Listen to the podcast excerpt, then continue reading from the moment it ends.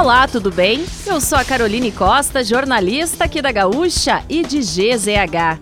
Não conseguiu acompanhar as principais notícias desta sexta-feira, 2 de setembro, ou das últimas horas? Não se preocupa porque eu vou trazer aqui para você antes que o dia acabe, que é o nosso resumo diário de notícias do fim de tarde. Lembrando, oferecimento MrJack.bet. Palpite certeiro, saque instantâneo. Acesse mrjack.bet e desafie-se. E resfriar climatizadores, geladeira portátil resfriar, sua companheira em qualquer lugar. Vamos lá, começando com a visita de Jair Bolsonaro, que participou da abertura da Expo Inter em Esteio. É a nona visita do presidente ao Rio Grande do Sul no exercício do mandato, mas o primeiro evento em solo gaúcho, desde o início da campanha eleitoral. E em pronunciamento, o candidato à reeleição exaltou os produtores rurais, discursou contra a legalização das drogas, a descriminalização do aborto e a discussão sobre o que ele define como ideologia de gênero. O presidente ainda lamentou o atentado sofrido pela vice-presidente da Argentina, Cristina Kirchner, mas deixou claro que não tem identificação com ela.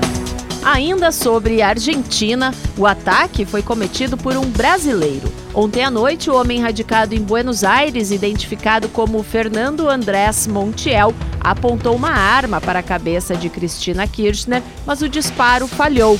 Na sequência, ele foi preso. O presidente do país, Alberto Fernandes, classificou a tentativa de assassinato como o mais grave incidente desde o retorno à democracia em 1983. O atentado ocorreu durante uma manifestação que se repete todas as noites desde 22 de agosto, quando o Ministério Público pediu 12 anos de prisão para Cristina em um processo em que ela é acusada de fraude e corrupção. A primeira delegacia de polícia civil de Viamão recebeu informes sobre mais de 20 cães que morreram supostamente por ingestão de ração mofada. Pelo menos 11 mortes já foram confirmadas, indicando que os animais comeram alimentos contaminados por um tipo de toxina gerada por fungo em produtos velhos ou mal acondicionados. O alerta começou após mortes de cães em um abrigo especializado em cuidar de animais que foram adotados em situação de rua. A ração sob suspeita é da marca Bocão. A empresa recomenda a suspensão imediata do consumo da ração em todos os casos relatados, assim como comercialização e a distribuição dos lotes de produção. A indústria diz que realiza um rigoroso processo de investigação e presta informações às autoridades competentes. Seis restaurantes reabrirão as portas no segundo piso do Mercado Público de Porto Alegre na próxima segunda-feira, pela primeira vez desde o incêndio de 2013.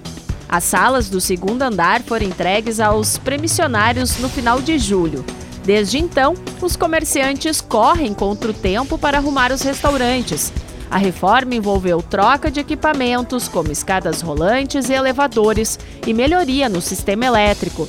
Os restaurantes que serão reabertos no segundo andar são Bar Shop 26, Taberna, Pizza Veg, Mama Júlia, Sayuri e Sorveteria Beijo Frio.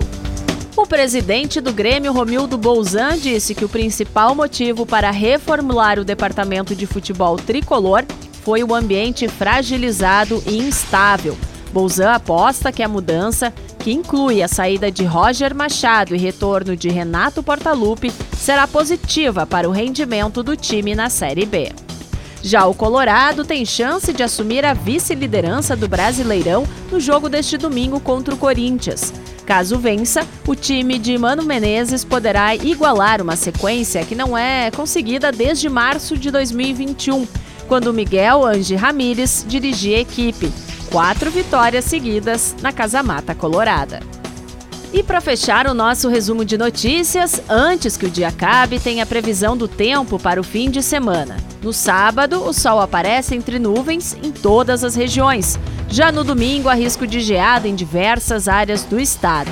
Os termômetros devem marcar mínimas negativas em pelo menos cinco municípios, como São José dos Ausentes e Pedras Altas. Já a máxima do dia não ultrapassa 22 graus em Vicente Dutra.